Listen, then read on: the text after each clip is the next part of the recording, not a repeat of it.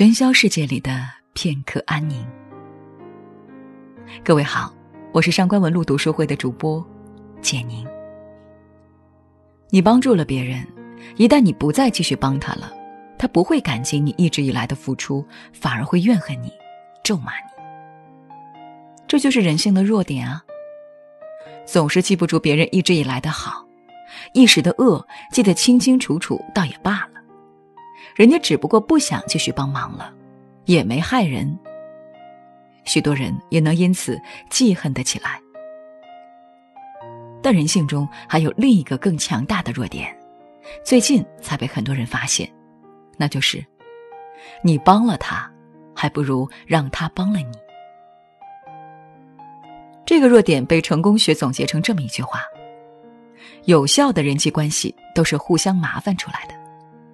意思是，不要怕麻烦别人，要给别人帮助自己的机会，才是最有效的交际方式。美国的国父之一本杰明·富兰克林就曾说过一句话：“相比那些被你帮助过的人，那些曾经帮助过你的人会更愿意再帮你一次。”他为什么会这么说呢？因为他曾经做过一件影响了世界心理学的事情。这个故事最早应该是记录在卡耐基的《人性的弱点》一书中。后世的心理学家从他的故事中得出一个结论：让别人喜欢你的最好方法，不是去帮助他们，而是让他们来帮助你。张爱玲也曾写过类似的小故事，里面是同样的浅显易懂的道理，但张爱玲倒是用三言两语把人性的背后都讲清楚了。如果我们如今看什么都是成功学，看什么都是方法论，不妨看看这个故事，来清醒一下。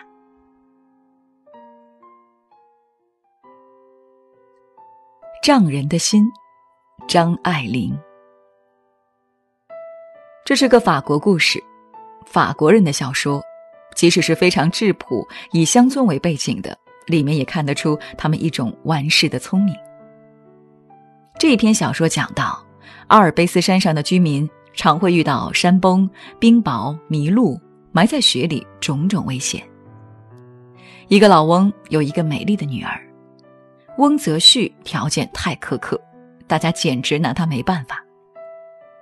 有一个青年遇到机会，救了老翁的命，他想，好了，一定成功了。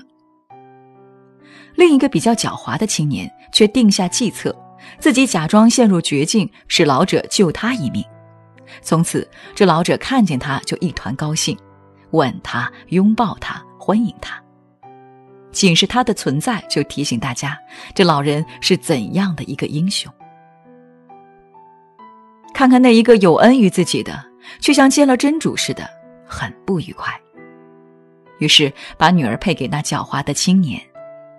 青年在结婚前喝醉了酒，说出真心话，老人知道受骗，把女儿收回了。但这是太恶俗的尾巴。故事中的两个青年，一个希望依靠善良，另一个动用了聪明。第一个青年求助于人性的光辉，希望救命之恩能有所回报。第二个青年利用了人性的弱点。满足了人性中最无私又最自私的一面，既高尚又卑劣。我们或许是两个青年中的一个，但我们都容易成为故事中的老人。现实中，大部分人对有恩于自己的人，通常有两种心态：第一种是不当回事，互相太熟了，基本看成理所当然的事。第二种是特别难受的心理欠账，总感到被压制，任何事都要对恩人客气一番。故事中的老人显然是第二种心态。可以想见，老人的择婿条件苛刻到没人拿他有办法，说明了这个老人本身也是极为世故、极其聪明的人。他不会因为你有钱就嫁女，也不怎么看得上你的优秀。这样的一个人，他很难服谁，也很难讨他的欢心。你看，他甚至连救命恩人也不给面儿，如果想娶他女儿的男人不够聪明，如何能搞定这样的老丈人啊？可如果你像第二个青年那样，一旦算计了别人，就会有人说你奸诈狡猾，即使你并没有伤害任何人。但不管怎么说，聪明和善良都是美好的品质，只有老人才是最大的矛盾。他帮助别人，他感到了快乐，任谁也不能说他不善良。他感到快乐是满足了自己的被需求感。他看到自己对别人的人生造成了多么重大的影响，这满足了自己多大的虚荣啊！我们都免不了在帮助别人的同时满足自己的需求，但我们应该满足的是善心，而不是虚荣心。故事中有这么一句话，仅是他的存在就提醒大家，这老人是怎样的一个英雄。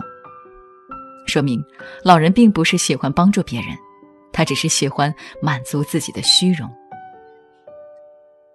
毛姆在《月亮和六便士》的书中曾说：“你要克服的是你的虚荣心，是你的炫耀欲；你要对付的是你的时刻想要冲出来、想要出风头的小聪明。”故事中的老人会中招，正是他把自己的虚荣心交给别人来满足了。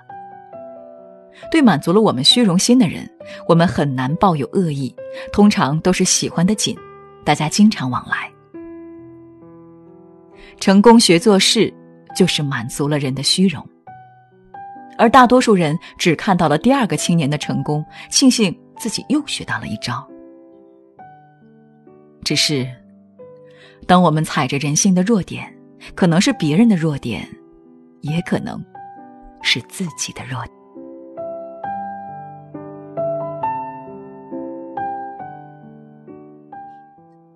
如果你喜欢今天的作品，你可以在微信公众号搜索“文路夜读”查看原文。让我们给你喧嚣世界里的片刻安宁。我是上官文路读书会的主播简宁，祝你晚安。